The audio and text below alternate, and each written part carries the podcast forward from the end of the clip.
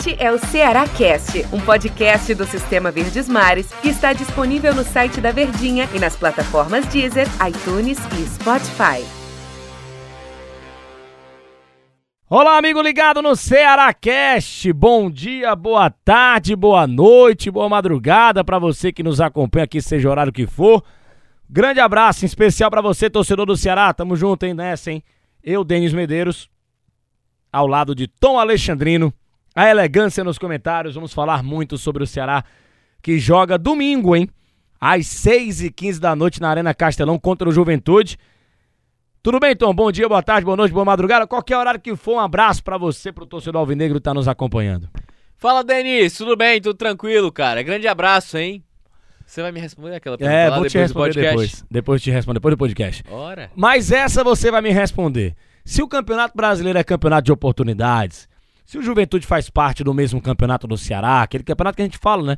Fazer o mais rápido possível os 45 pontos, Eu ainda acho que o Ceará tá acima do Juventude. tá acima pra Sul-Americana. Mas o objetivo do Ceará é aquele pé no chão, né? Faz Isso. 45 pontos, depois olha quantas rodadas faltam, pra depois sonhar em algo maior dentro da competição, que a gente espera que isso possa acontecer. E o Juventude tá acima do Ceará, tá com 12 pontos, o Vozão tem 10. Não dá pra. Vem de quatro bons resultados, Juventude, três vitórias, dois- um empate. O Ceará vem de quatro jogos sem perder, mas são três empates e uma vitória. É, eu ainda acredito que seja um jogo pro Ceará ganhar do Juventude, viu, Tom? Se é oportunidade, melhor do que essa não existe. Jogando no Castelão, dentro de casa, contra o Juventude, o Ceará tem mais time do que o Juventude. Cara, e eu acho que pra consolidar ainda mais o, acho que essa sequência que o Ceará imprimiu. Se a gente pensar um pouquinho, Denis, é, tudo que a- toda a fase que atravessava o Ceará, eu vou colocar a partir da derrota contra o Bahia. O Ceará tinha aí, acho que quatro jogos pra definir talvez uma grande média ou pra diminuir a pressão em cima do Guto. Olha a sequência: Internacional, Atlético Mineiro, São Paulo e Bragantino fora de casa. Cara, o Ceará não perdeu um jogo. O Ceará não perdeu nenhuma das partidas. O Ceará foi competitivo em todas elas. E pelo menos em algum momento ele teve condições sim de vencer o jogo. Em outros momentos ele nem sofreu durante a partida.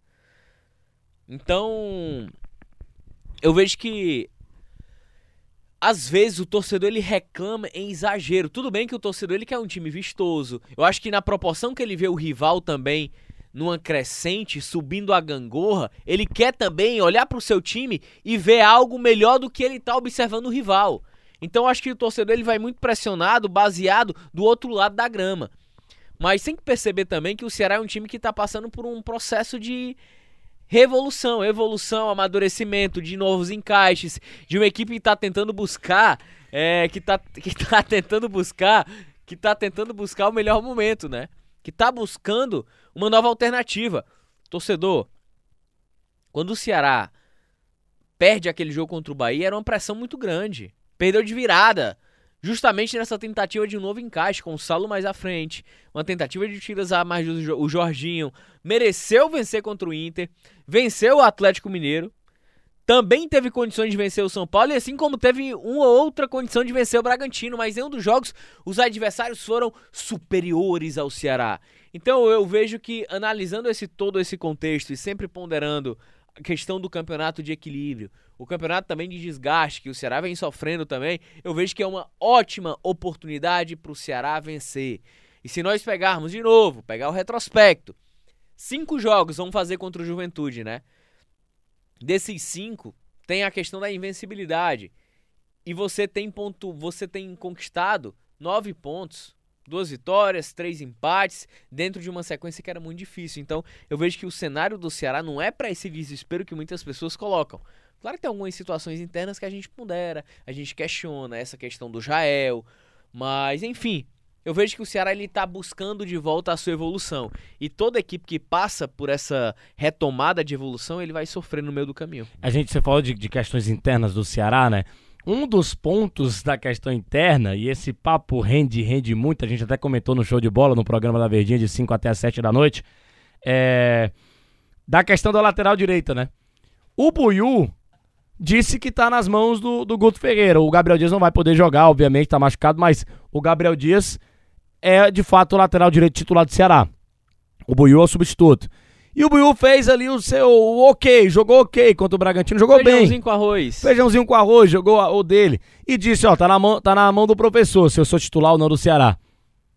Hoje é o Buiu ou é o Gabriel É, Dias? até porque o Gabriel tá lesionado. Tá lesionado, mas o Gabriel Dias bem. Gabriel. Gabriel, né? Hoje, O- Gabriel. Hoje, Gabriel. O Buiu jogou pro Guto Ferreira, mas o Guto acho que vai, vai continuar com o Gabriel, né? Não, mas não tem pra onde correr. O Buiu é um, é um cara que tá passando por um amadurecimento. Pode ser que ele surpreenda nessa ausência aí do Gabriel Dias e, e ganhe essa lateral direita.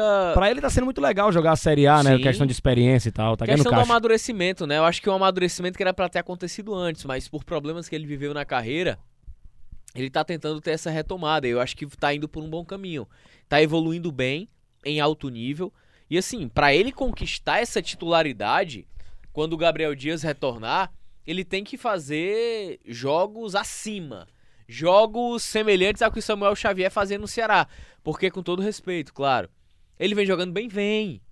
Mas suficiente pra ser titular, não. Se o Gabriel Dias retorna com esse mesmo, com essa mesma forma de jogar do Buiu, que se defende bem, mas não passa do meu campo, não tem profundidade, vai ser titular? Na minha cabeça, não. Não tem titularidade nesse caso. Em relação à Vina, né? Sempre gera debate. Jogo passado o Vina foi titular, o Jorginho sentou, né? Sentou no banco pro Vina. Essa partida contra o Juventude, o Vina, a gente também comentou, né, e tal, o nosso Del Luiz, repórter até brincou, ah, merecia nota 2, 2,5 e não 5 como o GE deu, né? O ge.globo barra CE. Mas Vina e, e, e Jorginho, pro jogo contra o Juventude, a minha opinião é Jorginho, o Vina tem que sentar no banco. É isso mesmo. Tem pra onde correr. É tem pra onde Jorginho. correr. Jorginho vem crescendo, o Jorginho também vem nessa crescente. O Vina vem numa descendente, por mais que em outro momento tenha sido referência, não dá pra você cativar o seu espaço pelo que você fez no passado. Principalmente futebol, ele pede o hoje. Você tem Futebol que não tem gratidão, né? Muito, 100% gratidão, né? Não, mas não é nem a questão da gratidão. É, é porque o momento você não pode sentar em cima da gratidão. Você não pode simplesmente se acomodar em cima dela. Porque se a gente for pensar em gratidão, vamos, tra- vamos montar um time de veterano pra jogar a Série A, né? O time de ídolos do Ceará. é, já vamos pensou? montar um time de ídolos, né? Gratidão. Vamos botar o Michel Guerreiro ali no meio, Michel e João Marcos. Sérgio Alves na frente. Sérgio Alves na frente, chama o Geraldo. Eita. Não existe É, isso. mas agora, agora voltando aqui pro, pro assunto jogo contra o Juventude. é, o Juventude tem o Wesker lá, né, o Chico, né? Jogadores O Wesley não joga por conta da, do contrato. do contrato, né? Que o Ceará emprestou ele ao Juventude. É, é um time do Marquinhos Santos. Confesso que vem é, surpreendendo. Caxias do Sul. Caxias do Sul, né, o time que o Marquinhos Santos comanda. Confesso que vem me surpreendendo bastante, até porque tamo, estamos aí sem- é, na pandemia sem torcedor no estádio. O Juventude, ele usava muito bem quando era da Série A, Série B, enfim, a força do seu torcedor. Atuar ali em Caxias do Sul, no Alfredo Jacone, sempre foi difícil. Sempre foi difícil, até pela questão do frio também que, que acontece por lá. Mas encarar esse Juventude do Marquinhos Santos pro time do Ceará, é, vai ser difícil, vai ter que propor jogo, vai ter que mudar algum estilo, vai ter que apostar nas referências, dá pra ganhar, o Ceará é favorito contra o, o time do Juventude do Marquinhos Santos, que vem numa crescente no Brasileirão. Ceará é favorito e o Juventude vai jogar nos erros do, do Ceará.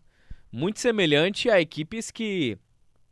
É, a Chape ela, ela tá naquela mesma prateleira de Chapecoense, América Mineiro. E quando vão jogar fora de casa, precisam explorar o erro do adversário. O Ceará é melhor. O Ceará ele vai ser o time a ser exigido pra marcar, pra sair pro jogo, pra abrir espaços na defesa do adversário. Agora que vai ser colocado à prova também esse novo encaixe do Guto.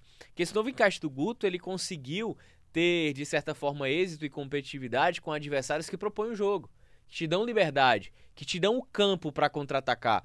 O Juventude ele vai dar muito pouco campo para o Ceará contra-atacar. A proposta inicial e base do Juventude vai ser se defender para jogar justamente nos contra-ataques. E aí é onde o Ceará ele vai ter que exercer o seu protagonismo no jogo, com a bola no pé, criar jogadas, abrir espaço, ter dinâmica, tudo aquilo que o Ceará pecava na temporada passada na Série A quando enfrentava adversários fechados. Ô Tom, papo legal, papo bacana, mas passa rápido e foi legal, hein? Valeu, um grande abraço, boa sorte ao Ceará contra a equipe do Juventude. Valeu, Tom. Valeu, Denise, grande abraço, hein, cara. Valeu, valeu, valeu, valeu. Você também, torcedor do Ceará. A gente volta analisando esse resultado de Ceará Juventude com o Daniel Rocha com o J. Rômulo, que vão estar na transmissão lá do Luiz Eduardo. Ceará Juventude, tomara que seja com a vitória do Vozão. Grande abraço a todos. Este é o Ceará Cast, um podcast do Sistema Verdes Mares que está disponível no site da Verdinha e nas plataformas Deezer, iTunes e Spotify.